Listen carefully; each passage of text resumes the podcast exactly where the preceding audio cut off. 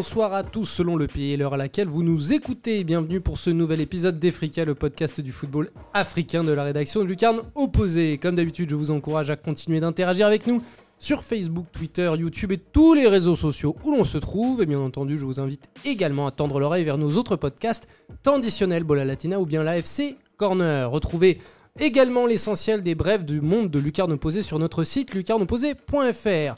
Aussi, chers amis, sachez que le 9 numéro de Lucarne Opposé est désormais disponible, un numéro consacré aux rencontres entre continents, qu'elles furent des tournées ou des mélanges des genres entre confédérations.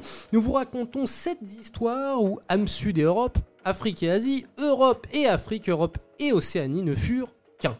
Enfin, pour celles et ceux qui souhaiteraient soutenir un peu plus concrètement le travail de Lucarne Opposé, il vous est possible de le faire via le site Utip, dont le lien est dans la description de cet épisode, soit en nous faisant directement un don, soit en regardant une courte réclame dans son intégralité, ce qui ne vous coûtera pas un rond. En attendant, n'oubliez pas de vous abonner à nos chaînes sur les différentes plateformes d'écoute et bien sûr de partager notre contenu en masse. À propos de masse, Efrika vous propose de nous pencher sur une facette du football africain que nous avons plusieurs fois évoqué pour illustrer des propos sans jamais s'y attarder. Il s'agit des supporters dits ultra. Vaste sujet, me direz-vous, et vous avez raison. C'est bien évidemment pour le traiter avec rigueur et précision que je serai une nouvelle fois accompagné de Farouk Abdou. Comment vas-tu Farouk? Bonsoir Simon, bonsoir à tous les auditeurs d'Efrika, à tous les lecteurs de Lucarne Opposé, ça va très bien. Et prêt à attaquer cette année 2020, tambour battant. Tambour battant, c'est une belle expression, je l'aime bien, celle-là, elle est un peu musicale. Et bien sûr, je suis accompagné également pour en Efrika de Pierre-Marie Gosselin. Comment vas-tu? Bonsoir Simon, ou bonjour, bonsoir Simon, bonjour, bonsoir à toutes et à tous. Et ben, euh, un plaisir de vous retrouver pour euh, une nouvelle année.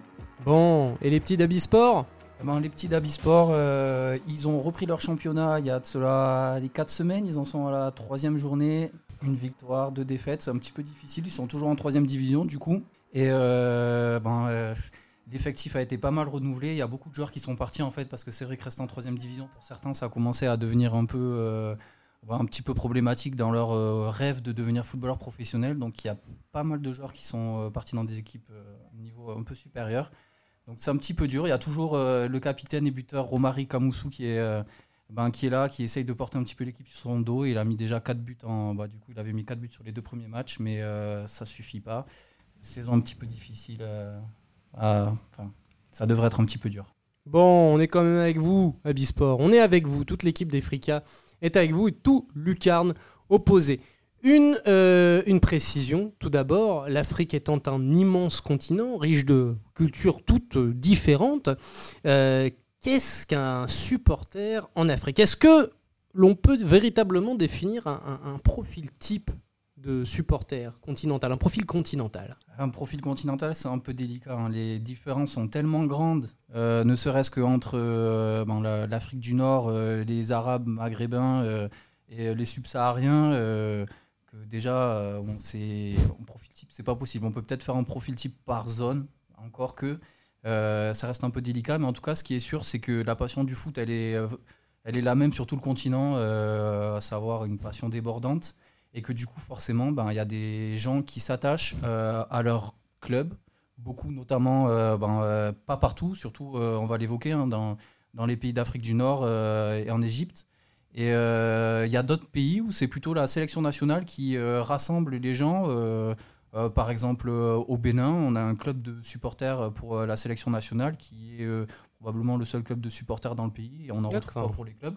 Donc, mais il y a quand même cette, euh, cette idée entre guillemets de, de, de, supporter professionnel, quand je dis professionnel, c'est euh, dans le sens où, il y a accorde un temps fou euh, qui pourrait faire presque penser que c'est une activité rémunératrice, alors que c'est comme ici, hein, c'est des fans. c'est des passionnés. Et toi, Farouk, est-ce que tu arriverais à trouver un dénominateur commun? Je dirais que si on s'astreint à la zone que je suis depuis très longtemps, c'est-à-dire l'Afrique de Nord, on peut voir un découpage avant et après la naissance du mouvement ultra si on prend les années 90 avant que, avant que ce mouvement naisse, on peut dire que le profil type, c'était un public plutôt bon enfant. Il n'y avait pas beaucoup de chants, un petit peu on tapait des mains trois fois par, par euh, match, et puis il n'y avait pas beaucoup de chants. Je dirais aussi majoritairement un public masculin, mais ça a évolué ensuite euh, pour que ce soit un peu plus familial, voire même des dynamiques très intéressantes comme maintenant au Maroc où le pourcentage de femmes qui vont au stade augmente. Et un profil qui a beaucoup évolué à partir de la naissance du mouvement ultra, qui a fasciné beaucoup de lycéens, beaucoup de collégiens, beaucoup d'étudiants. Le public s'est beaucoup rajeuni à partir de ce moment-là et du coup, le moteur principal de la ferveur et le supporter, avec la naissance du mouvement ultra en Afrique du Nord, c'était plutôt des jeunes entre 10 et 20 ans qui vont, euh, qui vont au stade avec leurs potes pour chanter et être pas dans le noyau dur, mais s'y apparentant et euh, s'y procurer une source de divertissement. C'est eux qui ont été les principaux moteurs de la ferveur dans les Mm. stades à partir du début des années 2000. Bah, oui, voilà, justement, il date de quand précisément le, le- le mouvement ultra sur le continent africain? En Afrique du Nord, euh, la Tunisie a été pionnière dans ce, dans ce domaine, sachant que euh, y avait dans les années 90 un groupe de supporters du club africain qui est les African Winners, qui n'entre pas dans la, dans la définition. Et les pionniers ont été, euh, à partir de 2002, le groupe de l'Espérance de Tunis, les Ultra Lemkashrin. Forcément, il y a beaucoup de polémiques sur qui a bâché avant, qui a, lancé le mouvement avant, etc. Moi, j'habitais dans la ville de Sousse et le, groupe Ultra de l'Étoile du Sahel, la Brigade Rouge, a commencé ses activités en 2001. Mais dans ce monde-là, euh, la naissance typique est au moment où vous bâchez la première fois. Et du coup, bah, c'est soit 2001, 2002 selon les définitions. Et ensuite, les principaux clubs ont constitué leur groupe à partir de 2003 en Tunisie. S'ensuit euh, en Algérie et au Maroc, les premiers groupes sont apparus à partir de 2005. D'accord. C'est quoi l'inspiration? Parce qu'au final, c'est assez tardif par rapport à l'Europe. Il y a eu deux périodes principales. Euh, l'influence de base du mouvement, et la Tunisie était le moteur dans ce domaine-là, c'est l'influence italienne, avec beaucoup d'Italiens dans les champs, euh, beaucoup de fascination pour le style italien, que ce soit dans les tifos, que ce soit dans les animations, dans les chants, ou dans la manière de construire un peu l'ambiance. Et je qualifierais de tournant euh, le match de Coupe du Monde des clubs entre l'Étoile du Sahel et Boca Junior en 2007, Mhm, mhm. qui a attiré l'attention. Bah, déjà, c'était une fascination dans la mythologie euh, historique de l'Étoile de jouer la Coupe du Monde des clubs contre un club argentin. Et ça a beaucoup changé le style. À la fin des années 2000, on est plutôt passé sur des rythmes beaucoup plus lents que l'italien, avec euh, voilà, euh, des rythmes caractéristiques argentins, où un peu plus traînants, où on accompagne avec le bras, etc. Et les pays voisins ont aussi, été très euh, influencés par cette évolution de style, même si l'Algérie a une influence très italienne aussi dans son style. Je, je découperais ça en évolution d'un style italien jusqu'à plutôt Sudam à la fin des années 2000. Ouais, c'est euh, c'est vrai qu'en plus, on le retrouve bien euh, dans la forme des chants, en fait. Parce que c'est vrai que nous, en Europe, on est habitué à des chants qui sont euh, assez courts euh, et puis répétitifs en boucle, en fait. euh, que tu vas chanter, tu vas chanter En deux phrases. à l'exception d'Angleterre. À l'exception d'Angleterre, où, on reprend carrément des chansons Mm. de, de groupes de rock, voilà, le You'll Never Walk Alone, etc. Alors que là, clairement, c'est un petit peu à l'image des chants argentins qui sont très longs. En fait, c'est Mhm. pratiquement une chanson. On va, changer, on va changer les paroles et puis on va en faire un, un- chant euh, à la gloire du club. Et, c'est un petit peu ça qu'on retrouve, euh, ben, notamment dans tous les ultras du Maghreb qui sortent leur album en fait avec leurs chants euh, chaque année. pour chaque saison, il y a un nouvel album avec 5, 6, 7, 10, 12 nouvelles chansons. Et, pour le coup, c'est des vraies chansons, quoi, avec une introduction, un refrain, des couplets, etc. C'est Qui dure 3-3 minutes. qui peut 30. durer jusqu'à 3 minutes et, et du coup on n'a pas vraiment ce- ce- cette ressemblance en fait enfin cette ressemblance elle a beaucoup disparu avec euh, ce qu'on peut avoir euh, notamment en France où, euh, où c'est les euh, euh, je sais pas euh, aux armes etc où finalement c'est euh, quatre mots qui sont répétés en boucle euh, Mmh. pendant, pendant et des virages minutes. qui se répondent, etc. Mais il y a eu déjà une évolution dans la longueur des chants. Le style italien s'est mélangé au style espagnol, plus chaque pays reprend son dialecte propre, plus des mots en français, etc. Les couplets ont été de plus en plus longs. Et au final, au fur et à mesure de la créativité des générations, on se retrouve avec, par exemple, le Raja et Louis de Casablanca, qui ont potentiel, un potentiel de 65-70 chansons. Et Ah oui, ils font leur double, triple CD pendant chaque match.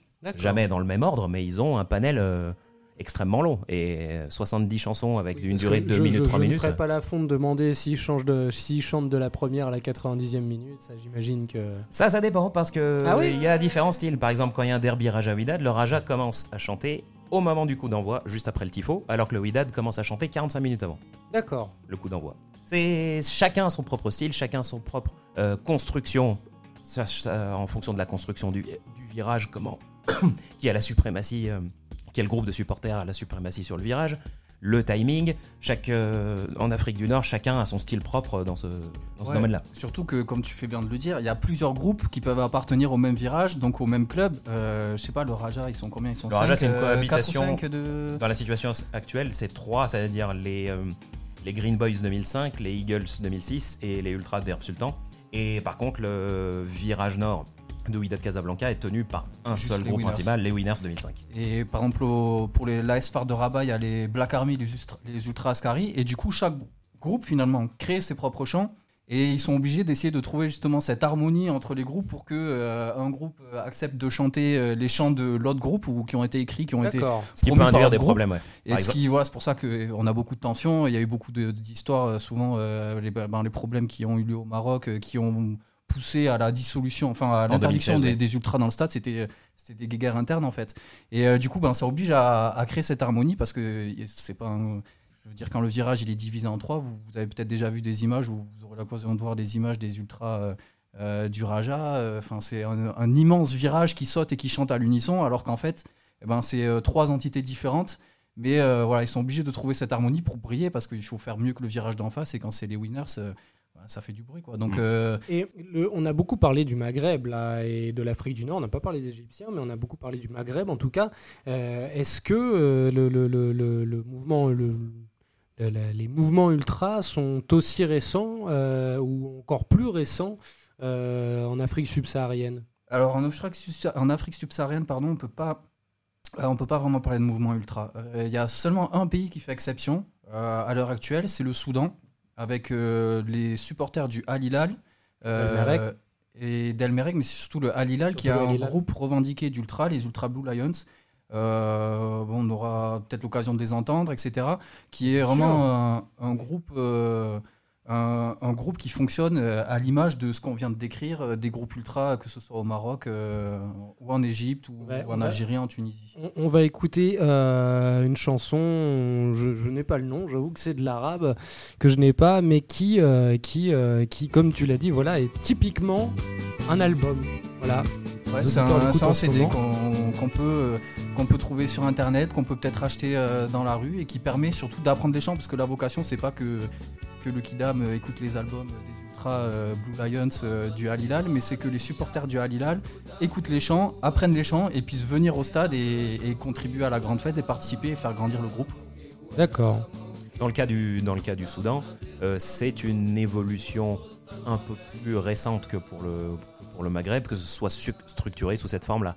J'avais eu des échanges avec l'ancien entraîneur de Guingamp, euh, Bertrand Marchand qui avait entraîné à l'Étoile du Sahel. Et l'Étoile du Sahel, en demi-finale de Ligue des Champions africaine 2007, avait affronté El Hilal. Et c'était à l'époque une, une, ferveur euh, beaucoup moins structurée, mais qui était vraiment euh, violente et qui faisait beaucoup d'ambiance. Il m'avait dit le stade surpeuplé et plein 4 heures avant, qu'ils avaient brûlé des journaux, des pneumatiques, donc il y avait des fumées. C'était vraiment une vision apocalyptique, mais qui à l'époque n'était pas encore structurée. C'était voilà pareil quelque chose de pas très créatif sous forme de, de chants. Il y avait deux, trois chants dans le, dans le match, etc. Mais aussi beaucoup de bruit. Et ça s'est structuré avec la création donc de groupes qu'on peut apparenter à un mouvement ultra. Bah justement, à propos de structure, comment euh, ça s'organise les mouvements ultra actuellement? Comment ils sont organisés les mouvements ultra en, Afrique Vous l'avez dit, c'est plutôt un phénomène qui touche l'Afrique du Nord. Euh, vous avez parlé de ces, factions qui sont obligées de s'entendre pour, euh, pour avoir un, effet harmonieux les, jours de match. Comment, comment les mouvements ultras sont organisés en Afrique? Alors moi, je peux parler de ma petite expérience euh, que j'ai eue avec les ultras de, enfin un des deux groupes ultras de l'ASFA, donc les Black Army, avec qui j'ai pu traîner un petit peu pendant, pendant quelques semaines et, m'imprégner un petit peu de, ben, justement de leur motivation, etc. Et euh, c'est vrai que, alors, euh, tu disais pour Alila, les, Ultra Blue Lions, justement, c'est important la date de création. Les Ultra Blue, Lions, pardon, donc du Soudan, là, dont on a pu entendre un chant, ils se revendiquent de 2008, alors que en vrai, euh, en 2008, j'avais jamais vu une bâche d'Ultra du côté de Alilal. Mais voilà, ça, fait partie un petit peu du jeu. Et donc, pour revenir sur leur fonctionnement, ben alors, je ne sais pas si c'est des associations euh, officielles, enfin inscrites officiellement au journal officiel, comme ça peut l'être pour les groupes ultra, euh, pour les groupes ultra en France.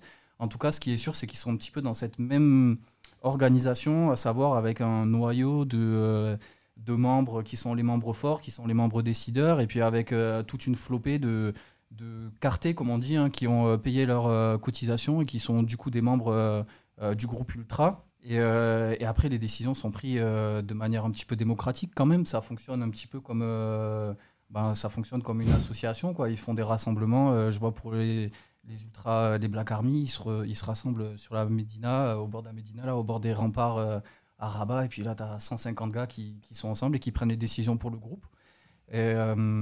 Pour, leur, autonomie financière, parce que c'est souvent ça un petit peu, les, ultras, normalement, dans leur code d'honneur, c'est de, pouvoir être indépendants. Alors il y a des rumeurs, il y a des bruits, par exemple les winners du WA qui souvent, qui peuvent revendiquer peut-être le, le, prix des meilleurs tifos euh, chaque saison parce qu'ils sortent des tifos incroyables. Ils ont, enfin, je veux dire, je me souviens, on, on s'émerveillait devant les tifos du Borussia Dortmund à, une époque devant le mur jaune, mais le mur jaune, euh, quand c'est les winners qui jouent, c'est deux fois par match. Hein. Euh, je veux dire, il y a un tifo d'avant-match, un tifo à la deuxième mi-temps, et les deux tifos sont bah, extrêmement impressionnants pour un, pour un supporter français. En 2014 et 2015, hein. les, les, animations construites par les supporters du Raja et du Wydad trustent les premières places des classements ultra d'Ultra World euh, qui classent les tifos, les mmh. animations, les mmh. ambiances. À cette époque-là, le Maroc était une vraie référence qui était euh, reconnue au niveau mondial. Et l'Égypte dans tout ça Vous n'avez pas encore parlé de l'Égypte, je suis assez étonné.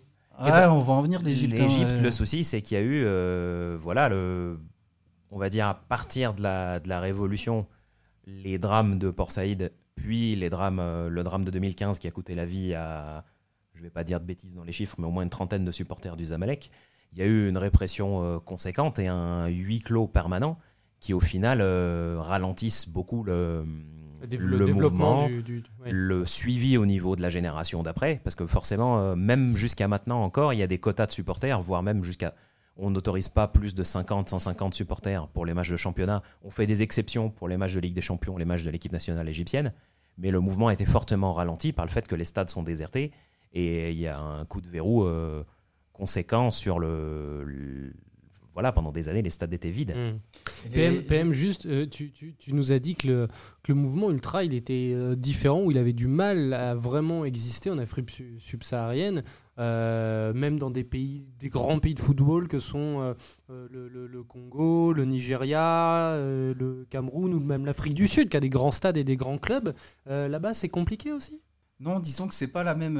en fait, ils rêvent de ces ambiances parce que c'est vrai que euh, quand, quand, les équipes vont jouer euh, en Algérie, en Égypte, euh, en Tunisie ou au Maroc, c'est voilà, on va être face à des fumigènes, il va y avoir la fumée, il va y avoir les chants, c'est des ambiances un petit peu qui leur font à la fois peur, en même temps qui les fascinent, mais c'est pas quelque chose dans lequel ils se retrouvent. En fait, il y a il y a, y a, déjà euh, des, des, clubs avec, des, avec euh, un vrai vivier de supporters. Il n'y en a pas non plus 50 000. Il faut que ce soit des clubs importants. On a eu l'occasion lors d'un magazine, euh, je ne sais plus lequel c'était, peut-être le 3 ou le 4. Il y avait un supporter de l'ASEC d'Abidjan qui racontait un petit peu justement l'époque où les sociétaires, on les appelait, c'était les, les, supporters de l'ASEC qui payaient une cotisation pour être supporters.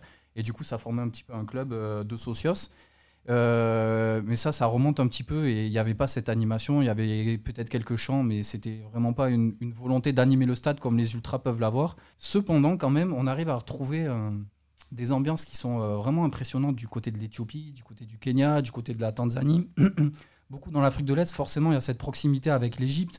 si les ultras, les seuls ultras d'Afrique subsaharienne sont au Soudan, c'est pas pour rien. Le Soudan, le Soudan, c'est une frontière directe avec l'Égypte, donc hmm. forcément l'influence est redescendu. C'est euh, deux pays arabes, euh, enfin les deux pays parlent, l'arabe, etc. Donc forcément, il y a, cette proximité, il y a, cette assimilation qui a été facile à faire. Et si on descend un petit peu plus bas, on arrive à trouver une organisation des supporters. Euh, il y a des clubs de supporters en fonction des quartiers, par exemple pour le Simba SC, dont on a eu l'occasion de parler hein, à plusieurs reprises. Euh, dans des villes, chaque ville de Tanzanie a, sa section de supporters euh, de Simba, ou les Young Africans, c'est un petit peu la même chose. Et puis ils sont rassemblés derrière leur banderole. Et quand on voit les matchs euh, de Simba ou de, Young Africans en Tanzanie, on voit qu'il y a des banderoles. Et en fait, c'est voilà, un petit peu tous ces groupes qui sont un peu à l'image des socios en, Espagne, qui, sont, qui se rassemblent et qui vont au stade ensemble. Et, mais on peut, on peut pas parler vraiment d'une organisation comme l'Ultra. Il n'y a pas il y a la volonté de faire du bruit, d'encourager son équipe, mais il n'y a pas cette volonté de, de créer des chants, d'animer, parce que c'est une animation aussi, les ultras, c'est bouger les bras, c'est c'est peut-être aussi une etc. dynamique qui évolue. Ce que évoque PM, euh, la Tanzanie est ce qui, je pense, se rapproche le plus en termes de structure et en termes d'exploitation du potentiel humain. On voit depuis un ou deux ans, euh, il y, a une- il y a un vrai effort dans les réseaux sociaux et dans la manière de présenter les choses. Et on, les On deux peut le rivaux- voir sur Twitter notamment. Les deux rivaux commencent vraiment Africans à- et Simba qui ont une vraie, une vraie animation de. Il y a une communauté. compte, ouais. En fait, a- après, ça commence à être mieux valorisé qu'avant. il y, a, il y a une chose aussi, c'est que c'est vrai que c'est c'est marrant parce qu'à l'époque, les, les ultras euh, en France et tout ça, c'était un petit peu les forums. Et encore, c'était Internet, c'était mal. La communication, c'était vraiment en interne. il Pour le Maghreb, être- au début des années 2000, c'est le, le- les forums sont les moteurs de l'organisation, de la structuration. Justement, et, c'est là où moi, ça m'avait beaucoup marqué quand j'avais eu l'occasion de, de fréquenter les Black Army euh, euh, à Rabat. J'avais cette, moi, la vision que j'avais, c'était les ultramarines de Bordeaux, parce que voilà, sans, sans être un membre des ultramarines de Bordeaux, je peux me considérer comme un sympathisant. Je vais, j'allais voir beaucoup de matchs en virage à l'époque, etc. Donc, euh, je m'imprégnais beaucoup de ce mouvement, et puis je suis euh, toujours un petit peu leur, leur motivation. Et en arrivant au, et du coup, la, communication, il n'y avait même pas de compte Twitter à l'époque. C'était quoi? C'était 2013 2012-2013, il n'y avait pas de Facebook, pas de Twitter pour les ultramarines. Ils avaient leur blog dans lequel ils diffusaient leurs photos, etc.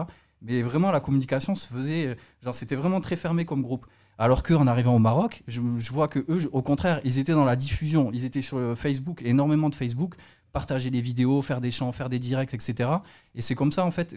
Au début, moi je trouvais ça bizarre. Je me disais, ouais, c'est- les codes sont différents par rapport à ce qu'on avait en, Europe. Et finalement, je vois maintenant euh, les ultramarines de Bordeaux ils sont hyper actifs sur, euh, sur Twitter, etc. Donc ils ont été rattrapés un petit peu par leur temps. Et finalement, les, les Maghrébins ont été visionnaires sur ce coup-là. Les Black Army ont été parmi les visionnaires. Et je pense que c'est une grande différence parce que finalement, le, mouvement ultra, en France en tout cas, est quand même vachement fermé. C'est euh, un truc, ça fait un peu peur aux, aux kidam, ça fait un peu peur aux, journalistes, etc. Alors que au Maroc, eh ben, on a essayé de faire venir un maximum de monde, de maximum de jeunes. On a essayé de se mettre euh, les, gens avec nous pour, soutenir la cause. Et, donc, du coup, ils se sont ouverts, ils se sont partagés. Et ça, je pense que ça a contribué grandement à, leur grandeur. Parce que, sincèrement, c'est c'est impressionnant les virages euh, au Maroc. À propos de peur, euh, le, football c'est quelque chose d'universel euh, pour le meilleur et pour le pire. Donc j'imagine que par contre malheureusement euh, on a parfois affaire aux mêmes dérives que dans le reste du monde quand il s'agit de ces, de ces ultras.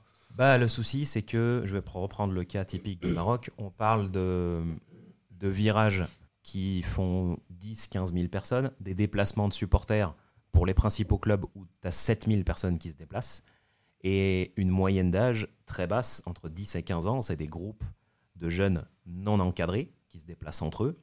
Le noyau dur d'un groupe ultra, aussi structuré soit-il, ne peut pas prendre en charge une masse populaire aussi conséquente, et à partir du début des années 2010, les incidents se sont multipliés parce que c'est, on va dire, euh, une échelle difficile, difficile à contrôler. Et le paroxysme a été atteint voilà, dans les années 2000, entre 2014 et 2016. Il y a eu beaucoup, beaucoup d'arrestations, beaucoup de faits de violence en rapport avec les, les incidents en marge des, euh, des stades et euh, notamment l'incident au stade Mohamed V qui avait mené à la dissolution des groupes ultra avec euh, des incidents entre deux groupes de d'ultra du Raja qui avaient fait euh, Donc euh, dans du, du même club, des, comme au Paris Saint-Germain dans les années oui, euh, oui, oui, 2000, c'était en- mais en fait, c'était voilà, il y avait eu des conditions euh, aggravantes qui sont que le stade aurait dû être fermé pour travaux et ils se sont retrouvés à la place de leur virage dans un endroit très exigu, plus euh, le marché noir aidant, plus d'autres conditions, ils se sont retrouvés dans un espace qui ne pouvait pas contenir justement ce nombre de supporters. Et ça a été exacerbé par cet endroit exigu et il y a eu beaucoup d'incidents. Et à partir de 2016, suite à cet incident, il y a eu une dissolution des, des groupes ultra qui a duré à peu près un an. Il y a eu des faits de violence aussi en Tunisie euh, bah, qui ont entraîné le, que le match soit que les, le championnat tunisien soit à huis clos pendant près d'un an, un an et demi Ah oui, euh, entre 2000, fin 2012 et euh, courant 2013. Donc oui, c'est un, un monde où des faits de violence peuvent être, euh, peuvent être assez fréquents. T'as Et- parlé, de, as parlé des Blue Lions de, de Al Hilal. Euh, moi, j'ai toujours cette image en tête de, de ce groupe de supporters, des Blue Lions de Al Hilal, qui euh, déploie une immense banderole à l'effigie euh, d'Adolf Hitler avec des grandes croix gammées. Euh, on se place comment au niveau, de au niveau du dérapage là?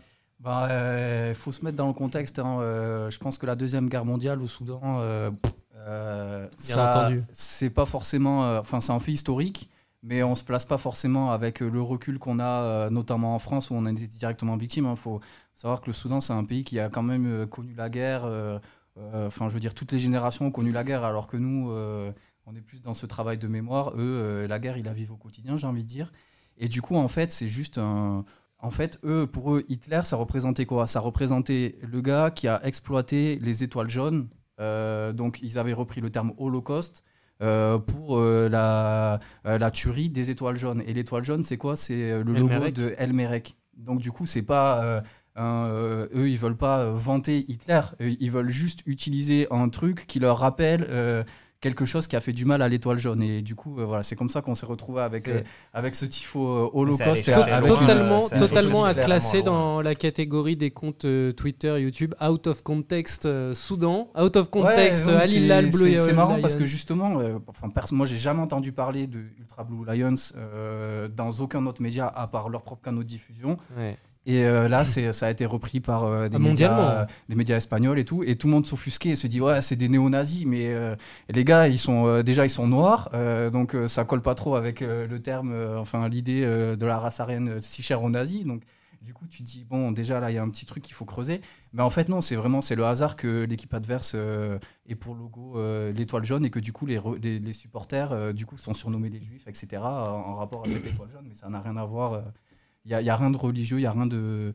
Il a pas de promotion du néonazisme derrière, c'est juste un. Voilà, ça nous rappelle que le monde il est vaste et que euh, finalement, ben, on n'a pas la même vision du monde, euh, on n'a pas la même lecture de l'histoire du monde euh, partout pareil. Et, et voilà, c'est. Et pour revenir juste à, ce que disait Farouk juste avant sur la violence, la violence, elle existe toujours. On a pu le voir lors de la demi-finale, je crois, de la Ligue des Champions l'année dernière avec des euh, dizaines et des dizaines de fumigènes qui avaient été craqués par les ultras euh, euh, de l'Espérance et qui avaient, je pense, fortement handicapé. C'était quoi? C'était Primero de Agosto, je crois, à l'époque. C'était peut-être il y a deux ans. Les Angolais, ils étaient là, ils se retrouvent avec le match qui est interrompu. Je crois que ça avait été interrompu une ou deux fois. Enfin, le, dans tous les cas, on n'y voyait plus rien. Le brouillard, on comprend pas trop ce qui se passe en fait. Mais c'est des altercations qu'on a avec la police. Surtout les, les, ultras, ils sont braqués contre les policiers.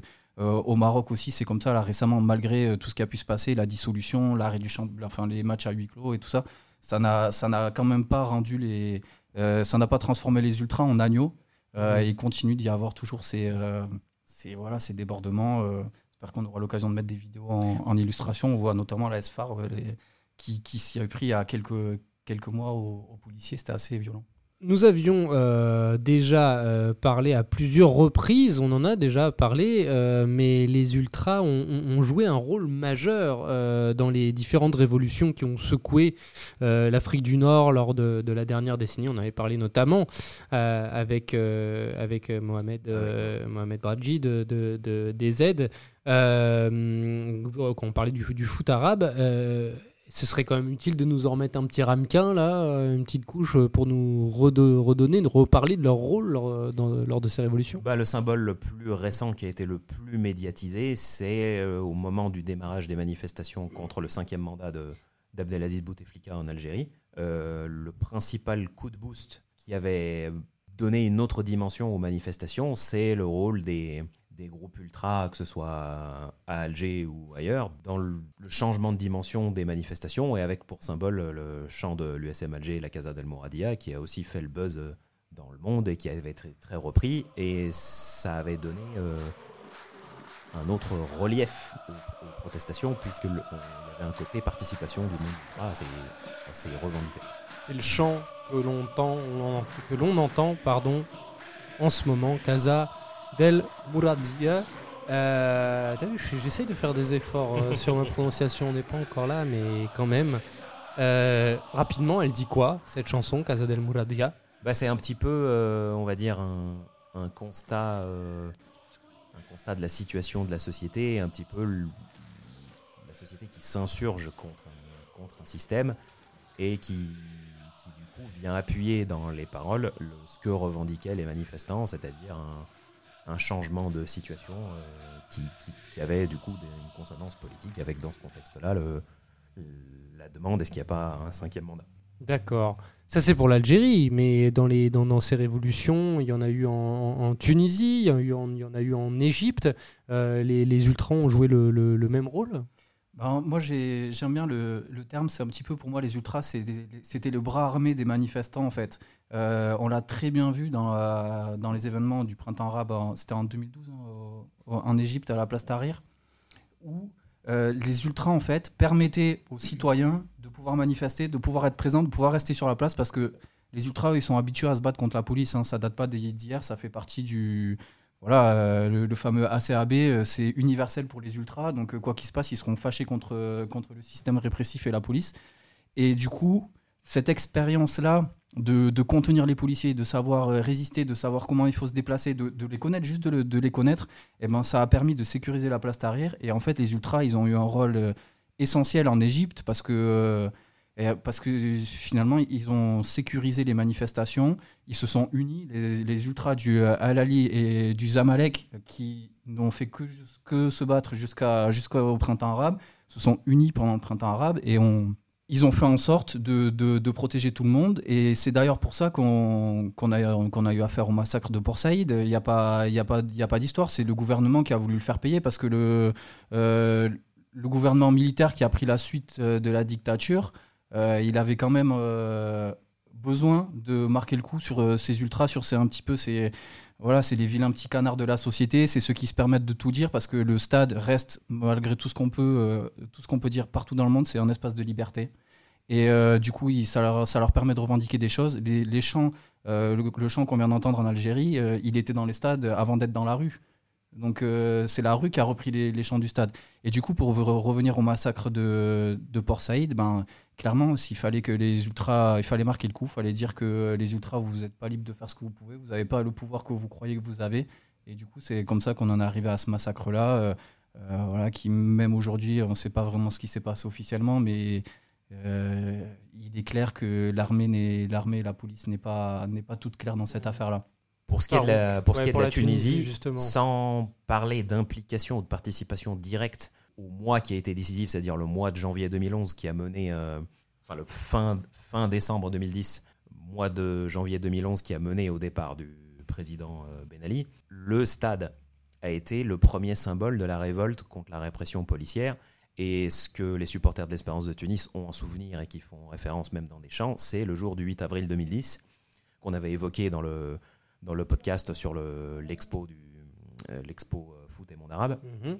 c'est le jour où il y a eu une coupure de courant et une répression policière très violente, mais aussi une riposte des supporters dans le stade dans son ensemble et les- avec les ultras inclus, qui, au terme de plusieurs années où la répression policière était importante et avait atteint justement les stades et le monde ultra, le 8 avril 2010 où il y avait eu deux supporters qui avaient été tués, était le, la- le symbole, dans un contexte justement quelques mois avant la Révolution, bah, d'un- d'une couche populaire, de- d'une échelle populaire du stade qui dit non à la répression. Et cette Mm. symbolique après la Révolution a eu encore plus de sens euh, a posteriori. D'accord. Euh, euh, Pierre-Marie, euh, est-ce qu'on a des, choses, des événements, des phénomènes similaires à ce qui s'est passé euh, avec ces révolutions en Afrique du Nord Euh, Est-ce qu'on a des choses similaires euh, en, Afrique subsaharienne, Afrique de l'Ouest, de l'Est, euh, pour remonter à récemment, c'était au Congo pour les dernières élections. Justement, il y a, a pas d'organisation, comme on l'a dit, hein, il n'y a pas d'organisation de, de mouvement ultra. Il n'y a pas cette organisation qui fait que euh, tout un stade où, où 20 000 personnes peuvent chanter la même chanson euh, euh, en chœur pendant euh, 10 minutes, une chanson avec des couplets qui sont vachement forts, qui, voilà, qui, qui dénoncent beaucoup de choses. Mais on arrive quand même à, avoir cette harmonie parce qu'un stade, c'est ça, c'est des gens qui finalement chantent à l'unisson, qui, soutiennent la même équipe, etc. Et c'était, alors je ne veux pas dire de bêtises sur les dates, je crois que c'était des matchs de qualification, il me semble, du coup, pour la dernière Cannes, euh, où les supporters du Congo euh, commençaient à, chanter euh, contre le régime.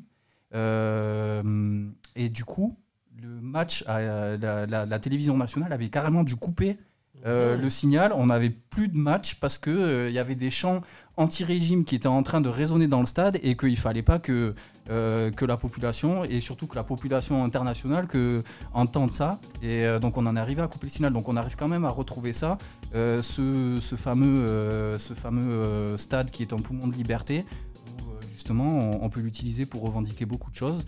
Après disons que les, occasions de, manifester comme ça, pour le, n'y a pas comme le championnat de club n'est pas autant suivi. on n'a pas cette médiatisation pratiquement chaque semaine, chaque week-end où on peut vraiment faire passer beaucoup de messages. Et du coup, c'est comme c'était le cas au Congo, c'était plus pour à l'occasion de matchs de la sélection nationale.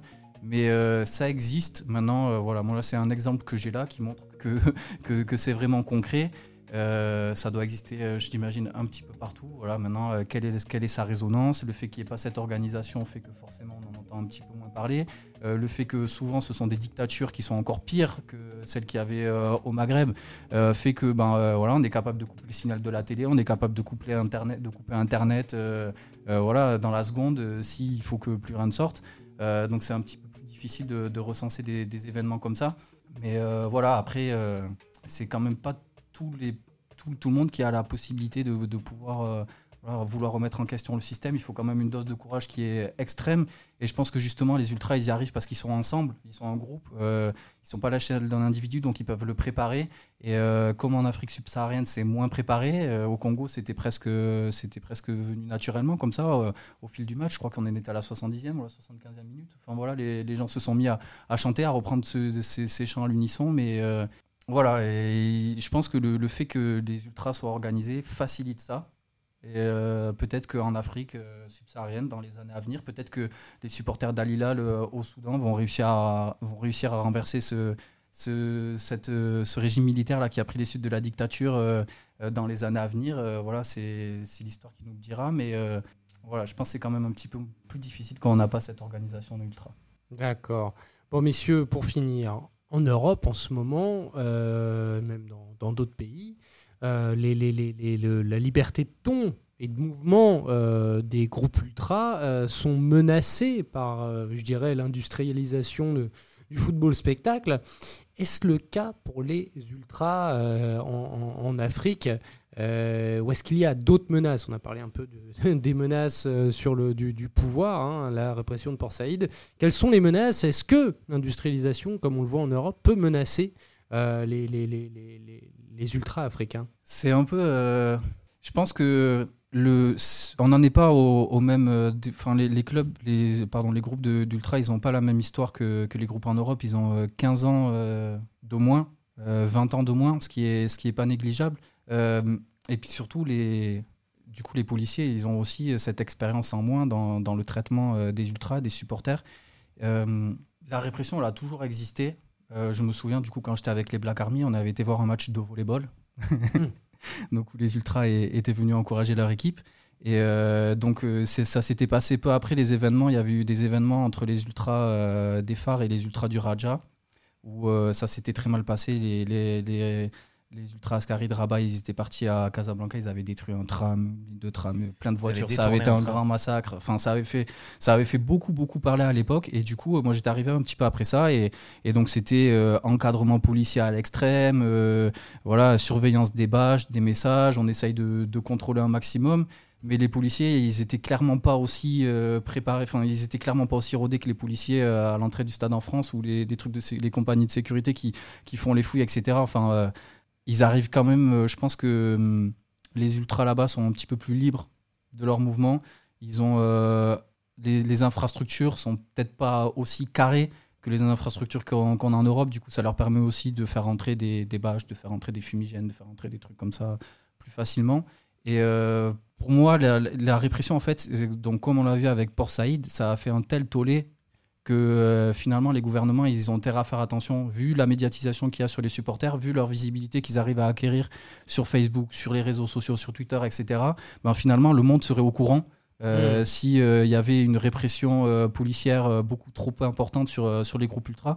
Donc je pense qu'au contraire c'est ben, c'est peut-être les policiers qui sont un petit les, les, gouvernants qui, qui, sont quelque part un petit peu piégés par ces ultras et qu'ils auront du mal à, à, à, faire un petit peu comme on fait en France et à cadenasser tout ça. Donc, donc le, le, risque, c'est clairement plus les pouvoirs en place, les, le côté contestation que peuvent avoir les ultras que euh, l'aseptisation du, du, football via le football business. Mais il peut y avoir des situations spécifiques où même sans qu'il y ait euh, nécessairement d'action directe, le mouvement ait du mal à se perpétuer. Euh, en Tunisie, l'année et demie de huis clos imposée entre euh, fin 2012 et 2014, et l'interdiction, suivi d'interdiction d'entrer euh, au stade pour les moins de 18 ans. Ah oui, quand même. Ce qui fait que. bah, Même accompagné? euh, accompagné pour les matchs de l'équipe nationale, et il y avait des exceptions, mais euh, interdit aux moins de 18 ans, non accompagné pour, tout- pour tous les matchs. Football Peggy 18. Des quotas pendant des années, c'est-à-dire que suivant une décision à l'échelle régionale, on pouvait dire au niveau de la préfecture, bah, il n'y aura que 200 tickets vendus. Euh, pour un derby Tunis, par exemple, où si vous faites des conditions de vente normales, vous pouvez monter jusqu'à 60 000 euh, sans sourciller au stade Lorades, il y avait une vente de 7 000 tickets seulement. Donc pendant trois ans, de huis clos total ou partiel, plus une génération qui est écartée du stade, euh, le mouvement, vu que la génération originelle, bah, entre-temps, a grandi, fondé des familles, etc., et à l'époque, ils étaient lycéens, étudiants, ils ne peuvent pas continuer, euh, ou c'est difficile de continuer avec la même ferveur, quelque part, les conditions font que le mouvement ralentit.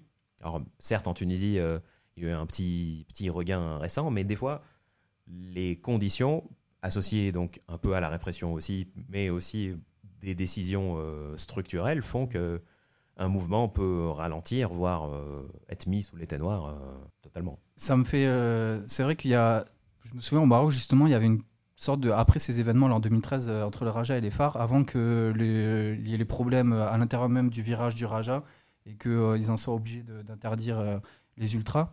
Euh, il y avait quand même une campagne dans les médias de dénigrement des ultras, de montrer que voilà, euh, euh, c'est des vandales, c'est des bandits, c'est des brigands, c'est Tiens, tiens, ça fait penser à quelque chose. Il y, y a eu cette campagne qui a été faite et finalement, ben, on en est pourquoi cinq ans plus tard, six ans plus tard, les stades au Maroc sont encore relativement vides, hors des virages.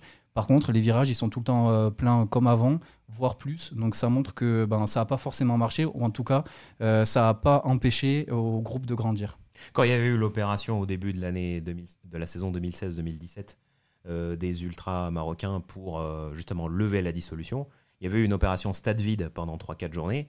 Et comme de fait au Maroc, le spectacle proposé par les ultras avait pris le pas sur le spectacle sur le terrain, on avait 80% du stade, c'était soit des ultras, soit des sympathisants ultras, c'est-à-dire c'est des gens qui venaient pour voir les tifos, pour voir le bâchage, pour voir les, les craquages de fumée. Et le, le match était devenu un prétexte pour venir voir le spectacle. Moi, j'ai eu souvenir d'un match de championnat du Maroc où un but a été marqué dans l'indifférence totale parce que c'était la troisième minute et le tifo était encore brandi. Personne ne regardait ce qui se passait sur le terrain. Et ça a été le symbole de dire, bah, quand on veut vendre un produit, un championnat télévisé, et que on a des stades vides et que cette ferveur-là, elle participe aussi au, marketing. Et du coup, ça donne une idée de l'influence au final que, que les ultras, pas uniquement au Maroc, mais ailleurs aussi, en particulier en Afrique du Nord, qu'a sur le, le spectacle et le produit football en tant que tel. D'accord. Bon, pour terminer, messieurs, parce qu'on arrive au bout de ce podcast, long podcast, mais je crois que c'était nécessaire vu le, sujet. Pour terminer très rapidement, vous nous aviez sélectionné encore deux extraits. Euh, Pierre-Marie, toi, tu avais envie de faire écouter à nos auditeurs, euh, euh, excusez-moi pour l'accent, euh, Vladi Dalmouni. Est-ce que tu peux nous parler un petit peu de ce chant? Ouais, bah, euh, c'est un chant qui a beaucoup tourné sur, euh, sur les réseaux, euh, en France, Twitter, Facebook en Afrique, etc. J'ai vu remonter ce chant-là par des supporters béninois, enfin par des béninois, autant que je l'ai vu sur Twitter par des journalistes. C'est un chant qui a été lancé par le Raja. Alors, euh, je parle pas très bien l'arabe, mais j'ai eu l'occasion de voir des sous-titres où justement il dénonce un petit peu la morosité du pays, le fait que les jeunes soient un petit peu délaissés, etc., que le système est un petit peu corrompu. Et, euh, et c'est un chant qui euh, a, je pense, beaucoup résonné dans euh, les têtes, enfin, dans les cœurs des, jeunes Marocains, puisque ça a été repris, enfin, ça n'a pas été repris, mais l'idée de faire des chants comme ça, révolutionnaires, entre guillemets, a, été, euh, a été reprise par tous les autres groupes euh, du Maroc, et chacun maintenant a, son petit chant un, petit peu révolutionnaire, où il dénonce euh, eh ben, les problèmes du système, les problèmes euh, de la jeunesse, les problèmes sociétaux. Et euh, en plus d'être un super joli chant et euh, qui, euh, j'espère, vous aurez l'occasion de, de voir les vidéos où on voit le, virage du premier rang au dernier rang tout en haut sauter à l'unisson, euh, bras dessus, bras dessous. D'accord, d'accord. Et toi, Farouk, tu avais envie euh, de nous parler d'un chant du club africain. Euh, encore une fois, pardon pour l'accent. Il y a Aitena. Qui veut dire notre vie. Et du coup, il rejoint un autre chant qui a été euh, lancé par les supporters de l'Étoile du Sahel au début de l'année, pour resituer le contexte, au cours de l'année 2019, la Tunisie a été, on va dire entre guillemets, médiatisée dans les médias internationaux par beaucoup de faits divers euh, dramatiques qui ont ému l'opinion publique, qui pointaient soit des dysfonctionnements dans le domaine du transport, de la santé, de la sécurité, et tous ces faits divers, soit ben, qui, ont fait des morts d'ailleurs parmi beaucoup de une catégorie jeune de la population, ont été repris comme exemple dans ces champs pour en fait resituer la situation d'un jeune dans le pays, le manque de perspective dû à l'éducation, les dysfonctionnements voilà, multiples dans les euh, secteurs et qui quelque part euh, dressait un paysage un peu pessimiste de la société et qui dé- dénonçait un petit peu les dysfonctionnements qui ont entraîné tout ça. D'accord. Bon. Eh ben écoutez, euh, c'est le chant que vous écoutez, que vous ent- ent- entendez en ce moment, chers auditeurs, et comme vous le voyez, c'est aussi une version album. On en parlait de ces versions album, euh, version instrumentée, orchestrée. Farouk, un dernier mot. Pour, euh, pour finir, vu qu'on a beaucoup, pas mal parlé de la SFAR, euh, dont les supporters euh, que PM avait côtoyé quand il était allé au Maroc, je vais finir par un, un début de chanson qui représentait pas mal mon état d'esprit quand j'étais jeune et lycéen en Tunisie. Il y a un début de chant de- des supporters de la SFAR qui dit Chaque semaine, je cherche un certificat médical, ma maladie, c'est le déplacement. Elle est pas mal Ah, le celle-là. Elle est pas mal celle-là. Bon, merci Pierre-Marie. Bah, euh, merci à toi, merci à tous. Et, et, et- et heureux événement en vue. Félicitations d'ailleurs. Merci Euh, voilà. Ouais, il reste envie de le encore, dire. euh, Quelques encore mois, quelques alors on enregistre. euh, exactement. bon. Il y aura peut-être un ou deux podcasts d'ici là. Et, et bon, euh, bravo Farouk, euh, il n'y a pas de gros événements, mais Pour le Merci. point final, merci pour le quand point même, final. merci pour ce magnifique point final, merci beaucoup Farouk. C'était un plaisir. Et merci à tous de nous avoir suivis pour ce nouvel épisode. N'oubliez pas de venir nous solliciter sur les réseaux sociaux. Quant à moi, euh, je vous dis à très bientôt pour un nouveau numéro des. On se quitte, une fois n'est pas coutume, euh, sur cette chanson du club africain plutôt que notre générique habituel. Salut les amis